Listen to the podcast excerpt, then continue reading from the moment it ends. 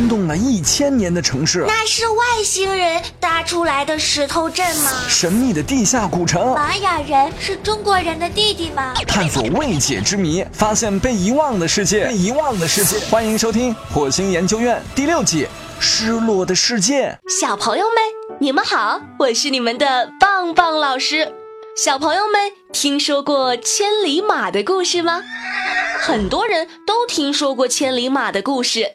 他说的是一种可以日行千里、夜行八百的好马，因为没有人发现而被埋没。后来通过伯乐的慧眼，终于发挥出了自己的作用。那么历史上究竟有没有这样的宝马呢？它的故乡又在哪里呢？中国古称的千里马又叫汗血宝马，它的故乡是古时西域三十六国之一，名叫大渊。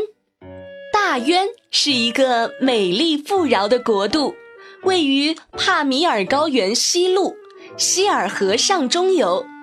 大渊在匈奴西南，在汉朝正西，离长安万里之遥。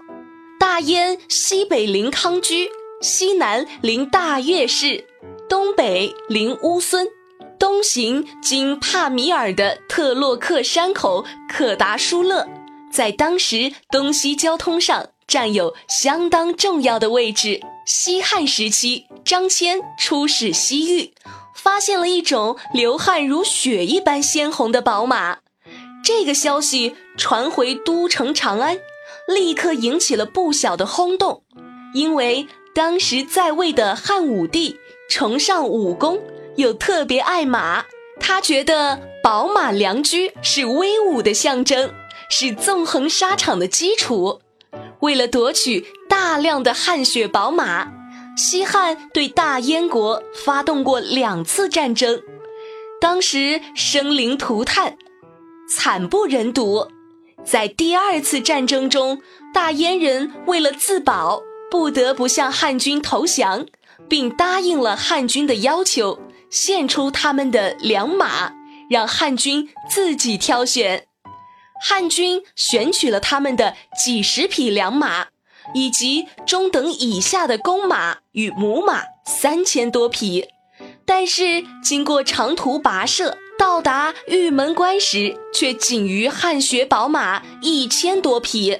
汉武帝对大燕马极其珍爱，汗血宝马最让人惊奇的就是它在奔跑时会流血。这究竟是什么原因呢？外国专家曾经对汗血马的汗血现象进行过考察，认为汗血现象是受到寄生虫的影响。清朝的学者也认为这只不过是马生病了的原因，也就是一种钻入马皮内的寄生虫。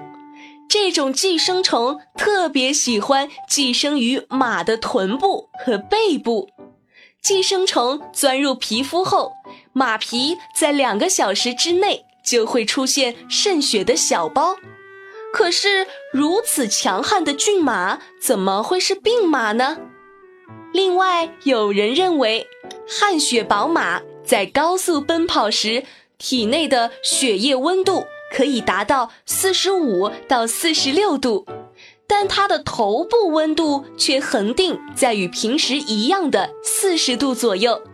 因此，有关的动物专家这样猜测：汗血马的毛细而密，这表明它的毛细血管非常发达。在高速奔跑之后，随着血液增加五度左右。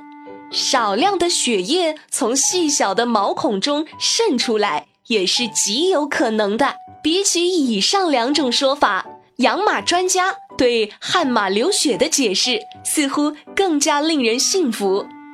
汗血宝马的皮肤较薄，奔跑时血液在血管中流动，容易被看到。另外，马的肩部和颈部汗腺发达。出汗时往往先潮后湿，出汗后局部颜色会显得更加鲜艳，给人以流血的感觉。棒棒老师，张骞为什么要出使西域呢？张骞是汉代一位有名的外交家、探险家和旅行家，他对丝绸之路的开拓有着非常重大的贡献。当时，匈奴总是在汉朝的边境上挑起事端，汉武帝想联合西域的大越氏国家一起抗击匈奴，于是任命张骞为汉朝使者，出使西域。结果在途中，他被匈奴俘虏，并在匈奴度过了十多年的流放生涯。后来终于回到了汉朝。张骞为汉朝从西域引进了汗血宝马、葡萄、石榴等许多异国特产。好了，小朋友们，关于千里马的故乡在哪儿这个问题，大家都找到答案了吧？那这期节目，棒棒老师就讲完了。